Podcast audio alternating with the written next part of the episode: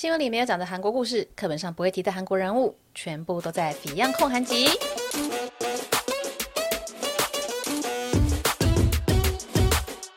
安妞，大家欢迎回到《Fion 焢韩集》这个 Podcast 的第四十七集。这一集呢，我想要来讲一个跟台湾时事有一点呃相关、有点类似的呃一些韩国的新闻哦。那这个台湾的新闻呢，就是柬埔寨的一个诈骗集团贩卖台湾人口的这个新闻事件哦。嗯，我不知道大家有没有留意到这件事情，但是他自从之前一个 YouTuber Bump。呃，他拍了这个影片，然后加上后面 PTT 持续的有在讨论，所以我一直都还蛮关注这个新闻的。那有些人可能会觉得说，诶，受害者怎么会不先做调查呀？或者是他们自己也很贪心，或者是呃不知事是什么等等的。但是我觉得诈骗这件事情呢，就是不管你有再高的学历，或者说你再有社会经验，都很可能会陷入一个骗局哦。包括我自己的亲戚里面呢，就有一位，他呢之前就是有被受骗，然后我是不知道多少钱啦，但是就是家族里面就知道说这位长辈被诈骗集团骗钱。那那这位长辈他其实是在美国的一个博士，所以如果你想要用学历判断这个人的聪明才智，然后说哎怎么会有人笨到被骗或者怎样子的话，我觉得是一件蛮无谓的事情，就是。有些骗局是设计的非常的仔细的，我觉得错的是那些骗子。我们能够做的呢，就是尽量让自己有多一点的知识，不要去被诈骗到哦。然后或者说就去宣导这件事情。那我这集要讲的呢，就是在菲律宾的韩国人他们所遇到的一个刑事案件，还有一些骗局哦。对，就是一样是在海外的韩国人，呃，因为我柬埔寨这个事件等于是。台台湾人在国外嘛，在柬埔寨遇到的事情，那我自己觉得有一点类似的就是这个韩国人在菲律宾他们所遇到的一些事情。那会里面会讲到两个，一个是包括在菲律宾的韩国人骗韩国人，然后另外一件事情就是在韩国也闹非常大的，就是一个菲律宾警察直接绑架韩国人的一个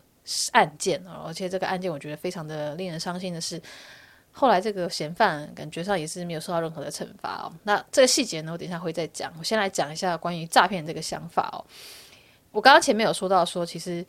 这些骗子非常的懂得人心，那非常知道说对方担心的弱点，或者说他们就是会相信的一些细节哦。呃，这件事我好像从来没有在公开的地方讲过，但总之就是在几年前的时候呢，我有一个澳门的学生，就是他托我找房子嘛，那我就帮他找房子，然后找到了，也带他入住了，一切都很 OK。那个学生呢，他就隔了几天就突然讯息问我说：“哎，Fion，我问你哦，汇款回澳门还是他是讲中国？我忘记了，反正他就是要汇款回到澳门还是中国的这个一个细节哦。然后就问我说去哪里可以汇，然后等等。那我。那时候是跟他说，我不太清楚这个汇款的流程，或者可以去哪里汇哦。而且我那时候心里就默默觉得很奇怪，就是你才刚来澳，呃，你才刚来韩国，就这个学生是来韩国念语学堂的，你应该是要把钱从澳门带到韩国啊？为什么现在会来问说，诶，要把钱汇到中国，或者汇到澳门？就是我会觉得这个逻辑上好像不太对。那我那时候没有想太多，那时候还甚至还跟我朋友说：“诶，这个学生他是不知道想要做什么，为什么会有这样的需求哦？”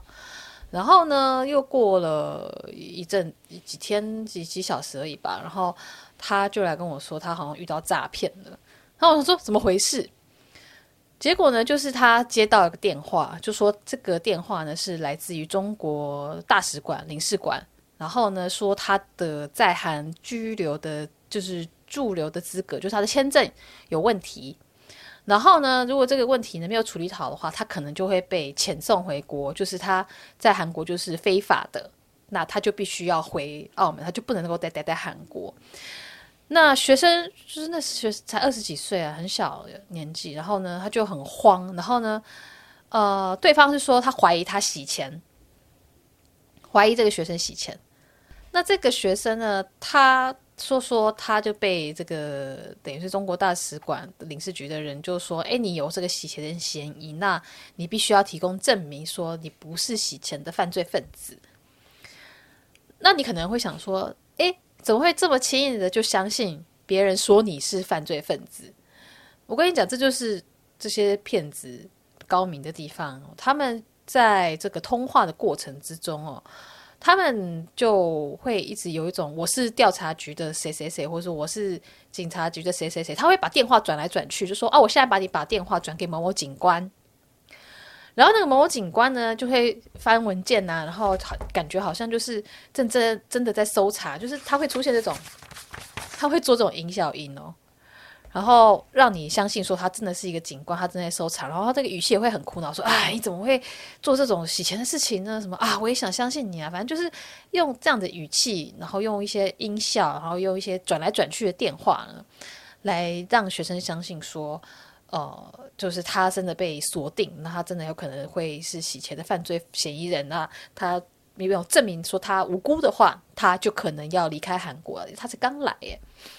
然后当天呢，刚好又是礼拜天。你要知道这些诈骗电话，因为中国大使馆这些公家机关他们呃周末是休息的嘛，所以呃，就是接到这种电话人可能要查证，他也。打不到电话去查证哦，所以这些犯罪分子呢，这些诈骗的人，他们是故意挑周末你无法查证的时间点去打电话给这些受害人的。那学生在接到电话的时候，他也有被对方警告说：“哎，就是不要跟你的家人讲啊，什么什么。”那学生自然也不想让家人担心，他们也他本来也就不打算跟家人讲。总之，他就是被这个诈骗的人要求说：“你必须要汇款到我所指定的地方。”那，呃，把这个钱放到这个地方，我才能够确定说，啊，你不是洗钱分子，你手上这个金流的交易，或是你手上有的钱是干净的。反正他有些说辞啊。然后呢，学生后来就找到了在东大门的这种换钱所，就请他们帮忙汇回汇到这个账户里面去。那，嗯，大家知道，其实这种就是地下金融。这个我不知道韩国的法律是怎么样哦，但我以台湾来说，台湾你这种地下做换汇的呢，都是违反金融法的，所以他呃，我觉得应该在各国应该都是类似的状况，就是这种是地下换汇，就是有些也换钱所有点像是给客人一个方便了，但是他们也知道说这个东西并不是可以拿到台面上来讲的，那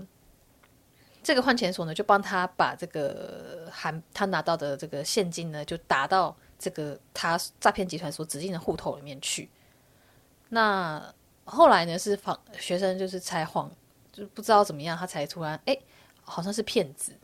然后呢才来问我，然后我就帮他查了一下，然后发现说好像真的是骗子，但是呢这个钱呢我记得没有很多，好像是个两三百万几百万韩币，就是台币可能十几万以内，就是没有到说上百万怎么样子的，那。虽然也是一笔不小的钱，但是学生说他的最终的想法呢，是想要安心的留在韩国，就是他想要确认说他留在韩国这件事情是完全的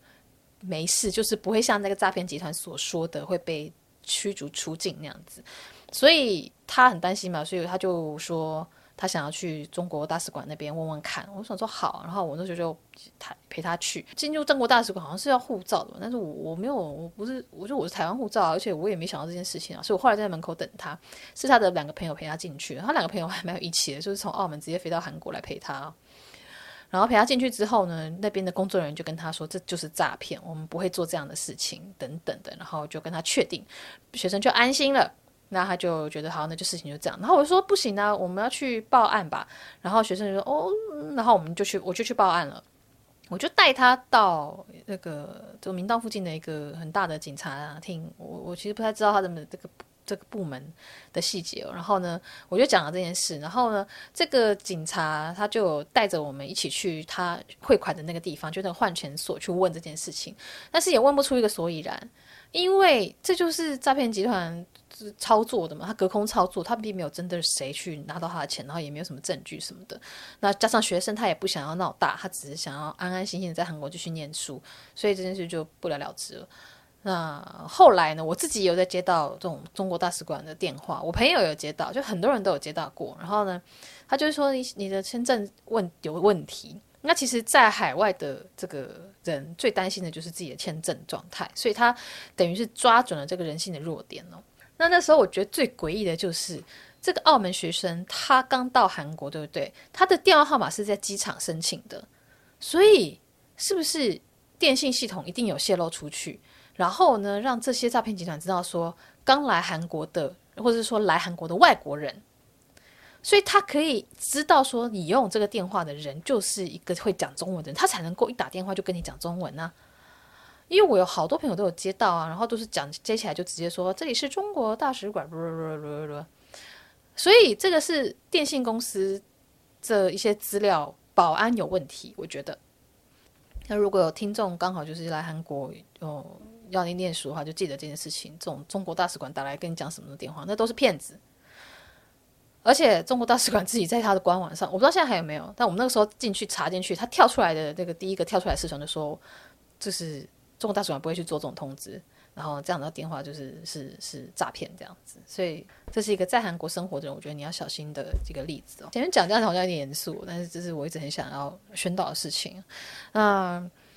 接下来就是讲说，在菲律宾的韩国人，其实，在菲律宾有蛮多韩国人的。我查了一下资料，也发现说，菲律宾大概有八万到十万之间的一个侨民，就是韩国人住在这边。像大家比较熟悉的那个 2NE1 的那个 Sandra，他就是就是在菲律宾长大的这个韩侨哦。那这几年呢，最常上新闻的是在菲律宾的韩国人骗韩国人，就是他们有一个直接一个用语，就就知道就叫做 set up，呃，犯罪就是设骗局骗韩国人的意思。就是很多人是来韩国啊，不是来来菲律宾玩。然后呢，在菲律宾的韩国人，他可能介绍对方说啊，一个性交易的场所，然后呢，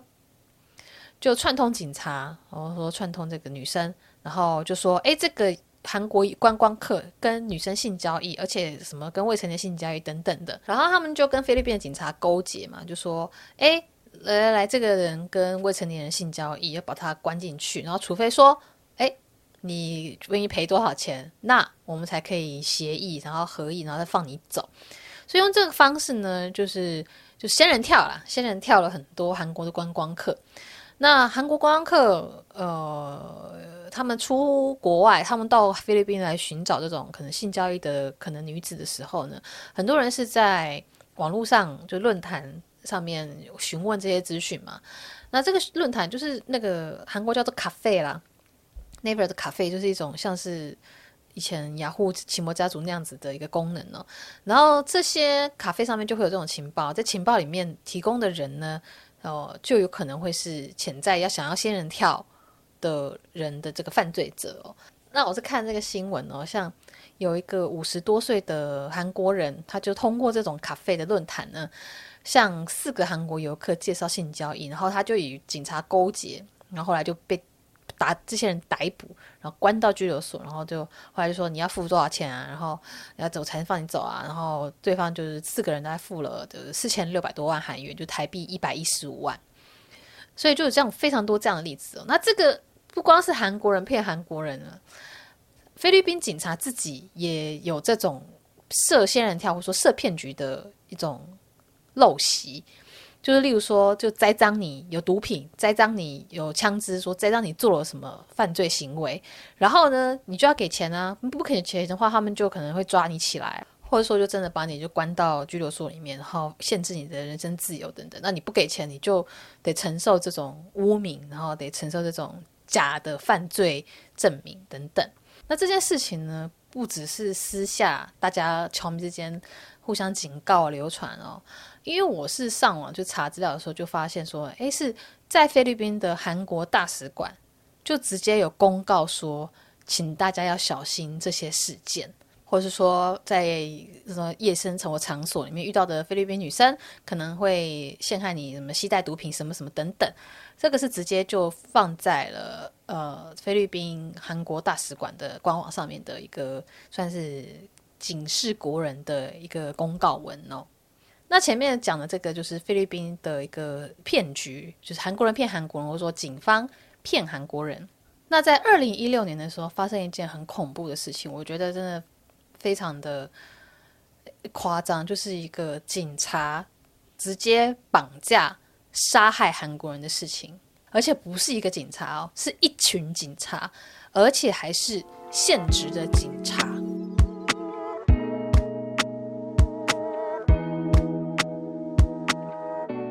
这件事情呢是在二零一六年发生的，那当时就有受到很多的瞩目。那二零一九年的时候，有一个节目叫做 T 呃 PD 手册，他们又在详细的把这个整个事件整理了一遍，然后也有去到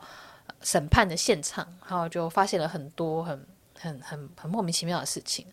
那这个制作单位非常的用心哦，因为他们不光是去菲律宾采访之外，甚至还采访到加害者，就是这个凶手他的是他本人，然后呢还有他的老婆，然后等等。那这个事件呢发生在菲律宾的安吉利斯，安吉利斯是菲律宾呃马尼拉北边的一个城市，人口大约有三十多万人哦，然后那边的红灯区还有赌场都还蛮有名的。主人公呢，呃，是一对夫妇，呃，就是吉主还有切公景，嗯，我们就直接用池先生还有池太太来做他们的这个代称好了。那在二零一六年十月的时候呢，池太太回到家里面就发现说，哎，家里怎么一团乱？然后想说怎么老公去哪了？然后呢就打电话给老公，但是老公电话就一直没有人接。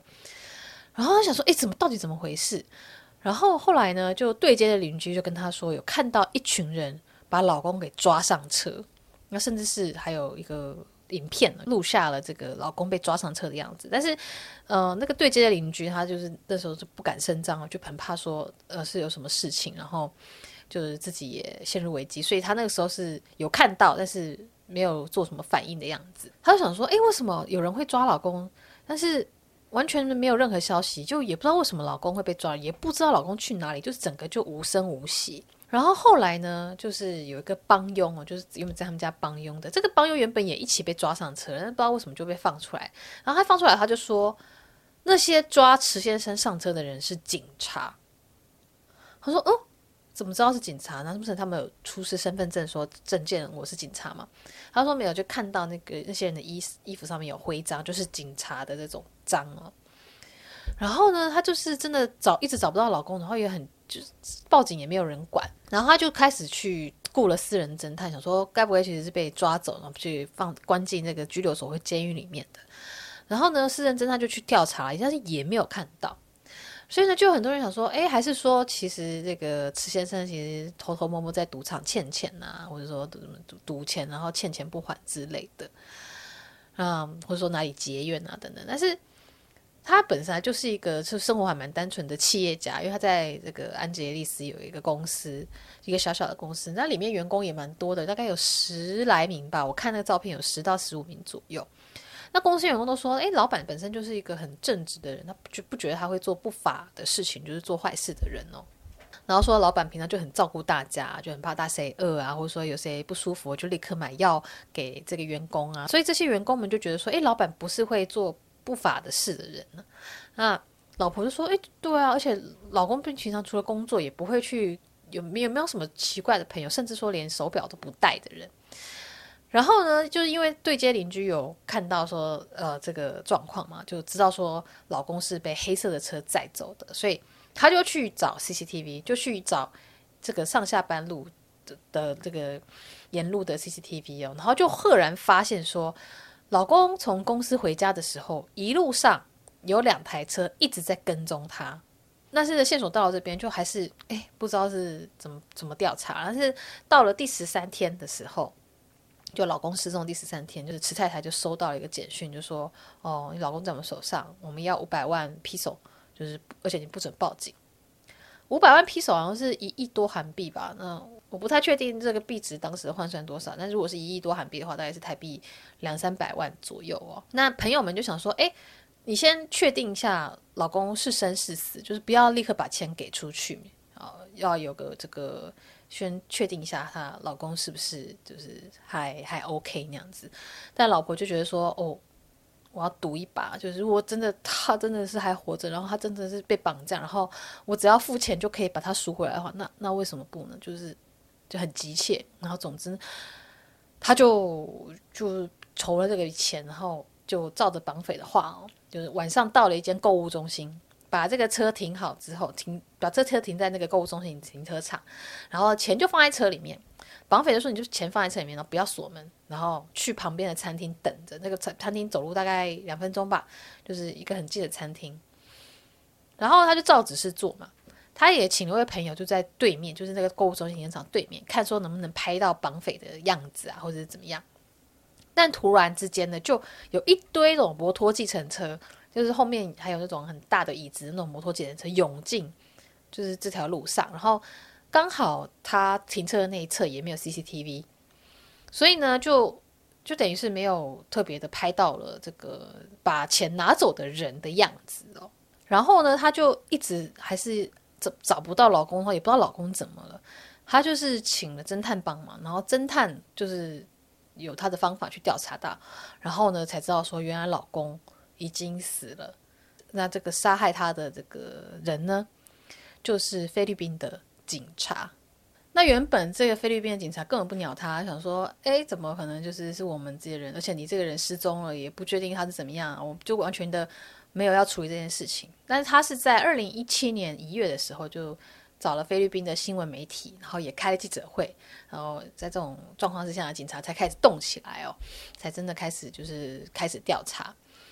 那呃，这我现在后面讲的这个证证据呢，不太我我不知道是警察调查出来的，还是说这个侦探调查出来的。总之是这个池太太她所知道的事情的这个的细节，然后提供给制作单位，然后制作单位再拍成这个节目的嘛。那这个池先生呢？他其实就是被警察给勒死了。当初当天呢，就是警察直接冲进他们家，就说你们家有毒品，然后就到处的翻，到处的搜，但是怎么样搜怎么翻都找不到毒品嘛。然后呢，他就直接把他抓上车，然后抓上车就跟他拿了他的这个提款卡嘛，然后就有两个人就拿着这个提款卡。到 ATM 去领钱，所以那个 ATM 的 CCTV 也有录下来。然后这中间不知道有发生什么样的事情，就是不知道他沿路上受了什么样的折磨。那总之最后呢，是在马尼拉的警察本厅，就只是警察的总总公司的这种 feel，只有四十公尺的一个停车场呢，就在那车上他过世了。那。中间过程发生什么事，我们不知道吗？但是有有人知道他尸体的样子，因为就警察把这个尸体呢就送到了殡仪馆，然后殡仪馆的职员呢就有点吓到，想说：哎，哇！因为那个殡仪馆可能平常都没有韩国人，但是遇到第一次看到一个就是是韩国人的，应该是韩国人的事情，然后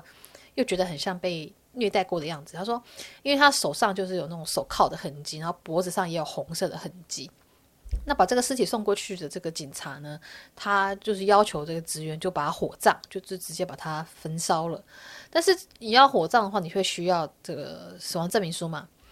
所以他们也有伪造一个死亡证明书，然后名字还有死因都是假的。那个名字就写了一个，我一看就觉得不是韩国人名字，就是他只写 Jose Sara 哦 Salvador，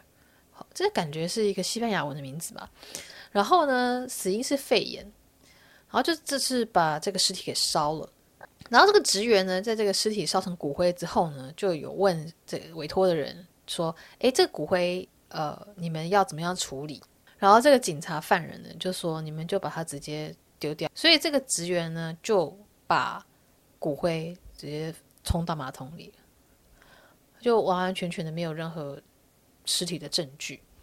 那刚刚有提到说，诶。绑架当天，有人拿了这个池先生的卡去领钱嘛？那池太太她查这个 CCTV 的时候，就觉得说，哎，这领钱的人就是一个叫做 Santa 的一个菲律宾警察。然后呢，当天她不是看了那个 CCTV，发现一直有车在跟踪她的老公吗？那个跟踪她老公的车呢，其中一台也是 Santa 老婆名下的车。然后帮佣就是。就是有有一度被抓走那个帮友说，哎，当天那个人里面就有一个人，就长得就跟 Santa 很像，所以他就觉得说，哎，这个很明确啊，就是是 Santa 有涉入其中，然后还有包括其他人嘛。那这个菲律宾的这个警察呢，他们知道制作组有要来拍这个事情的时候，是那个 Santa 老婆也就一直联络说，他有话想说，他想要解释这件事情，他觉得她老公。嗯，也不能说无辜吧，就觉得老公不是主谋那样子。然后呢，他们就去了这个 Santa 老婆的家，然后我看那个影片就觉得，哦，是算应该算家境不错哦，它就是一个很新的一个四层楼的建筑。然后因为他们家很有钱，就是他们老婆名下呢有大概韩币三亿九千万，也是台币就是一千多万的这个现金哦。但是其实 Santa 他的月薪只有大概八千 peso，，就是韩币二十万，台币八千块左右。所以就有人觉得，你一个月薪八千块台币的警察，为什么老婆户头里面会有快要一千万台币的这种存款呢？而且他们名下就房子很多，除了刚刚讲那个四层楼建筑之外，就还有五个房子，然后三块土地。那老婆呢，就直接跟制作组解释说，五百万来说对我来说什么都不是。哦，这个五百万就是当初那个绑匪要求池太太提供的这个赎金的金额哦。然后那个老婆就拿出了各式各样的文件，就说：“我让我告诉你我是怎么赚钱的。你看，像我七月的时候，我就赚了呃 P 二十四万披索，就是韩币五百五十万台币十万多块。然后呢，他就说我从二十年前就开始做保险赚钱了。我们家有钱，就是因为我我会很会赚钱呢。所以说我们家有钱，并不是因为说我老公去做什么非法的事情，而是因为我很会赚钱。他他的意思感觉就是要这样讲。”然后他就强调说：“诶，她的老公啊，皮肤很白，而且也没有伤疤什么的。他觉得说这个 ATM CCTV 照到的不是我老公那样子。那制作组就有去找韩国的专家，去把 Santa 的影片，就是他们后来有采访到 Santa，把 Santa 的影片，然后还有 ATN 的这个影 CCTV 的影片呢，请专家来做比对。那韩国专家他们是看了这个脖子的厚度，然后脖子的一个这个肌肉的角度，还有耳朵的形状。”后脑勺的发际线，就觉得说这个人是这个人的一致性是可能性蛮高的。然后还有他讲话的习惯，就是手一直会在往胸口上面，就是这边前面比划嘛。那这个 ATM 的 CCTV 照到的时候，也是有一直有这种手势的动作。所以专家就觉得说，诶，配合其他的证据，这个 ATM CCTV 照到的很有可能就是 Santa 那样子。那制作组他们为了要找寻更多的线索嘛，那就有去采访一位现在被关在监狱里，然后是在菲律宾有犯罪的一个人，一个韩国人。那想说这个人他本身就是犯罪分子嘛，那可能很知道一些其他犯罪分子的行为啊，或者说一个组织的一个一个范围等等。然后呢，就去采访。那这个韩国，嗯，就是我们叫他黑帮好了。这个韩国黑帮就说，其实。菲律宾警察的内部是很有组织的，在做绑架这件事情的，甚至有个绑架的专案组，就专门调查绑架事件的专案组，也叫做 AKG，这也是这个池太太她当初有去求助的一个单位啊。那这个黑帮黑帮就说，甚至这个 AKG 他们的副业就是做绑架，就是非常的讽刺哦，就是专门调查绑架的警察，他们的副业就是绑架。那 Santa 呢，知道制作组。在调查这件事情，那他也要求说，我我想要见制作组跟你们讲事情，就是 Santa 跟老婆都很积极的在说自己的无辜那样子。然后呢，Santa 就说，其实是一个叫做 Rafael Tunao，就是这是菲律宾文啊，这是文韩文念法，这是一个弃毒组的 team 长，弃毒组的算组长好了，策划的。那他说，这个弃毒组的组长一手规划这件事情，他只是听他的话。去把这个尸体给送到殡仪馆去火化的，他并不是杀害池先生的人。那这个缉毒组的组长呢？他在这个调查过程中就消失了，就没有人找到他。但是我刚刚不是说他是有他们有开记者会，然后把事情闹得比较大嘛？所以这个事情闹得比较大了之后呢，这个总统呢就出来说明了，就然后总统就出来就是我就 很很幼稚，说什么我要。这个缉毒组组长，你立刻给我出来！我不管死的或是活的，我二十四小时内，二十四小时之内，就是你必须要给我滚出来。然后这个人就真的好像出来啦，然后那个人就出来说：“哦，其实上面还有更多人啊，我也不是就是规划的人啊，什么什么的。”然后呢，那个 Santa 他自己有说自己有很可能哪一天就被这个 team 长给杀了，就被这个组长给杀了。但是呢，在这个组长身上还有人，对不对？但在上面的人就是。完全的隐身呢，就完全没有人知道到底是谁。然后因为这个在菲律宾也是一个新闻事件嘛，所以警察厅长呢就也有找媒体来开记者会，然后很明显的在作秀。看到那影片的话，你就会知道在作秀。他就是在媒体前面骂警员说：“你们你们有该不会有人这样做吧？啊，怎么样？”然后呢就叫大家伏地挺身，完完全全在作秀啊。然后这个菲律宾总统杜特地其实也是很作秀。他又说什么哦？这些这个事件的犯人一定会去坐牢，而且我们要把他给他处最高的刑罚，还会把他们的头送去韩国。然后呢，下面的记者就是发出笑声，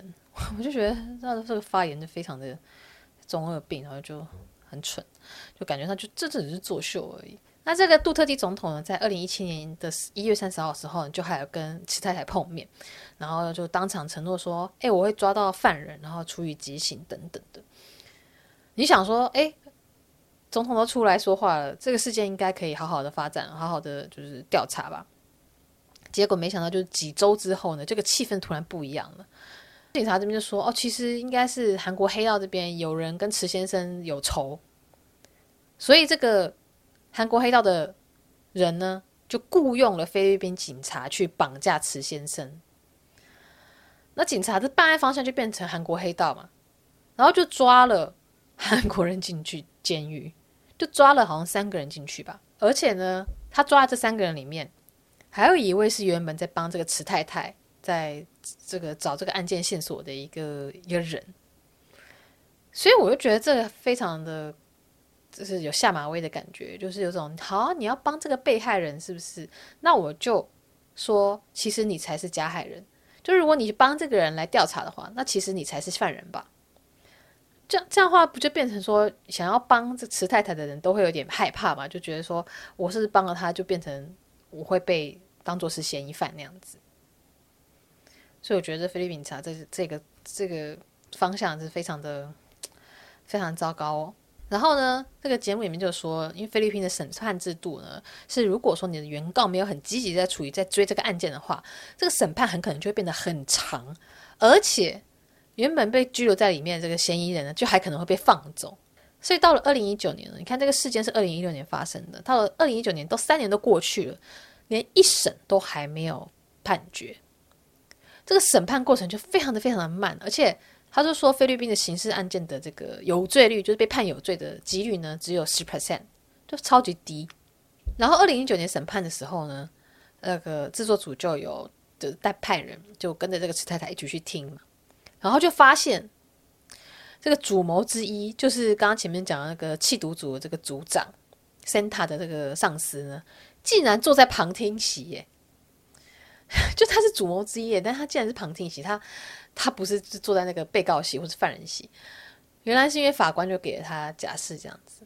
那最后这个判决呢，就因为证据不足，所以也没有获得一个大家所期望的结果。然后这 PD 呢，后来接受采访的时候也说，其实呃，这个案件是没有尸体的，就是没有这个池先生的尸体，要证明没有尸体的杀人案是很困难的。然后甚至说，这个犯人的律师就还要问池太太说：“你有证据证明你丈夫死了吗？”就这个问题虽然就很残忍，但就是。就是真的是很难回答嘛，然后在法庭上的攻防战的确就是一个一个辩护律师会拿来使用的论点。那对于在菲律宾的韩国人来说，当会觉得说感觉到很不安心，然后就很多韩国的侨民就抱怨说，如果今天事事件的这个受害人呢，他是中国人或日本人或美国人的话，根本不可能就就这样子轻松带过啊。甚至说，如果当初这个池太太她过世，她被杀了的话。这个案件就是没有继续追踪的人，那这个这些犯人，这就像是刚刚前面讲那个 Santa，他就会直接自由了，就直接被释放，因为就没有人继续的去追查这个案件啊。所以是一个非常，我就我就看了这个事件的时候，就觉得哇，菲律宾真是一个令我觉得很恐怖的地方。虽然说我不太想要讲说哪个国家坏话，或者说不要去哪里，但是我看了这些案件，然后再继续看到其他的犯罪事件之后。我我真老实说，我真的不会想要去菲律宾诶。我觉得这个我不想要承担这个风险哦。那有很多人会想说，诶，那这个韩国大使馆怎么没有就是出力做什么事情哦。那这也是当地的韩国侨民抱怨的一件事，你就觉得说大使馆完全没有提供任何的协助。那制作单位他们也有去找大使馆嘛？大使馆就说哦，我们也有提供像是律师的名单或者说翻译的名单，但是如果需要雇佣这些律师或者是翻译的话，就要这个这个池太太自己去雇佣才可以，就是大使馆他们不提供这样子的这个雇帮忙雇佣的这个协助哦。那池太池太太也说，她一度觉得自己在这调查的过程中有感觉有人身安全，然后就问大使馆说，是不是可不可以派人保护？但大使馆也就是以就是以就是于法无据来拒绝他喽。一般人我们看会觉得说，哎，大使馆怎么这样子都不帮忙哦？但是其实这个制作人他就说，他没办法在呃菲律宾介入这种这种调查的，就是他没有调查权啦。那这不是领事的权限可以去做到的事情呢？所以说大使馆并没有哦、嗯、犯错，但是大使馆能够做的事情是非常有限的。那其实这个东西呢，不光是靠外交来处理哦，这个东西还必须靠经济的制裁来处理的。所以说韩国人那时候就很不满，说政府这边就不是韩国大使馆，而是韩国政府这边没有任何的行为，没有任何的举动来。压迫菲律宾政府赶快把事件调查出来，或者说把这个真正的首脑给挖出来。因为能够做到这种绑架的这个主警察机构里面的人呢，他不会是下面的人自己这样做到，一定有上面的人指使，或是是是给资源，他们才能够有这样子这么庞大的犯罪嘛。因为他们就是把韩国人绑架走了，然后呢勒赎、要钱，然后甚至杀害。然后我就看到这节目去采访了这个韩国人乔明，他就说，哦、就是他们就看到香港之前的人质的挟持事件呢，就觉得香港政府呃处理起来是更有力道的、那香港这个人质事件呢，就是如果你去搜寻的话，就是叫马尼拉人质事件，它是二零一零年八月二十三号发生的事情。反正就是一个警察，他被革职了之后，就先想要泄愤，然后想要。呃，要回他的职位，要回他的工作，所以呢，就带着他的武器，就登上了一台香港的游览车，然后劫持他们车上的司机、游客、导游、领队、摄影师，一共二十五个人，然后要求菲律宾政府恢复他的工作，就说你要把我的工作还给我。那最后呢，就是谈不拢，然后或者说整个谈判的过程，然后处理的过程是非常的缓慢，没有效率。最后呢，就是有些人质被放了，那有些人质留在车上，然后后来就被杀了。就是有人质里面有七位受伤，然后八位死亡。那这个犯人呢，最后是死亡的。那这个事情后来菲律宾政府有道歉，然后还有赔偿。那这个人质事件呢，其实一开始菲律宾政府也是很装死，然后就态度很差。但是香港这边他们就直接就发出了黑色外游。警示就是直接暂停菲律宾的外交或者公务护照，他们的这个来到香港优惠的方案哦。也就是说呢，他们有用各种方式去压迫菲律宾政府来处理这件事情，然后要求他们表现的一个诚意。所以说，菲律宾总统杜特蒂那后来呢，就是有甚以总统的身份来向来对这件事情做道歉呢。那这个韩国的侨民呢，他就在面对制作组的时候说，他觉得如果韩国政府根本就不痛不痒，然后也没有任何表示，或者说任何的手段来制裁，不管是在外交上或经济上来制裁，然后来压迫菲律宾政府对这个案件给有一些更更进一步的调查，或者说真正的首脑就挖出来的话，那这样韩国人在菲律宾就只会变成一个肥肉。就是哦，好啊，绑架他们就可以赚到钱，而且呢，反正他们也不会说什么，就反正你绑架他们也后面也不会有什么坏结果啊，就还是可以活得好好的。所以说，韩国人的菲律宾就变成了有一个绰号叫做马萨勒然后马萨勒的菲律宾语就是好吃的意思，就是韩国人就是一个哦，你只要抓了他啊，你就可以从他身上拿到一些钱，而且呢，呃，你也不会有什么样损失。那这个七 D 手册的这一集播出之后呢，也是有造成很大的回响，就有很多人在讨论。然后我又搜寻了一下，在二零二零年的时候，有一个人上传一个影片，就是去去采访这位池太太，这是一个个人的 YouTube 吧，他好像就是一个一般人，然后有个 YouTube 频道就陪这个呃池太太去要听审判的样子。在那影片里面，原本是说好像二零二零年的六月、七月会有一个，就是一个一个阶段的结果出来哦。但是大家也知道，说二零二零年就是有 Corona 的关系，所以哦，我不知道后来这个法庭的审理过程变成是怎么样的状况，然后也不知道说结果是怎样，因为我目前是没有查到啦。但是我觉得在没有外界压力，就没有没有韩国政府的压力之下呢，我我不觉得呃菲律宾的这个状态会有更好的发展哦。这就是一个韩国人在菲律宾被警察绑架杀害的一个有点伤悲的故事哦。那住在菲律宾的韩国人自己也知道这些事件嘛，然后我有看到一个在菲律宾的韩国人 YouTuber，他就直接就说：“哦，对，就是大家真的自己要小心，就这个治安的问题。”那以上就是这一集想要跟大家分享的关于韩国人自己在海外被诈骗的故事哦。那一样呢，要来感谢一下有懂内我的听众朋友们。第一位是 Joy，然后下一位是 Annie，说最喜欢做家事的时候听 Fion 的 Podcast。然后下面一位是支持阿飞师的粉丝，他说连听了两集 Podcast，就是韩国网购还有个人色彩，就觉得非常认真用心，然后很喜欢我自己有独特的观点，还有面向角度来讨论呢。然后还有一位没有留名字，那还是感谢你。好，那我们今天的 podcast 就到这边啦，呃，有点沉重，所以我有点抓不准语气要怎么讲哦，所以嗯，可能会不是很嗨，就是可能语气会比较 down 一点点，希望大家还能够理解，毕竟是一个比较沉重的事情，所以我会觉得。我就觉得要谨慎一点。那 PD 手册这一集节目，他们都有放在 YouTube 上面，我会再放连接到我的说明栏里面。那这个 PD 手册的制作人呢，他后来也有在接受文字媒体的专访。那有兴趣的话呢，我就放在链接，大家一起去看。呃，不过这个专访是韩文的啦。那今天的节目就到这边啦，希望大家还喜欢。那我们就下次再见喽，拜拜。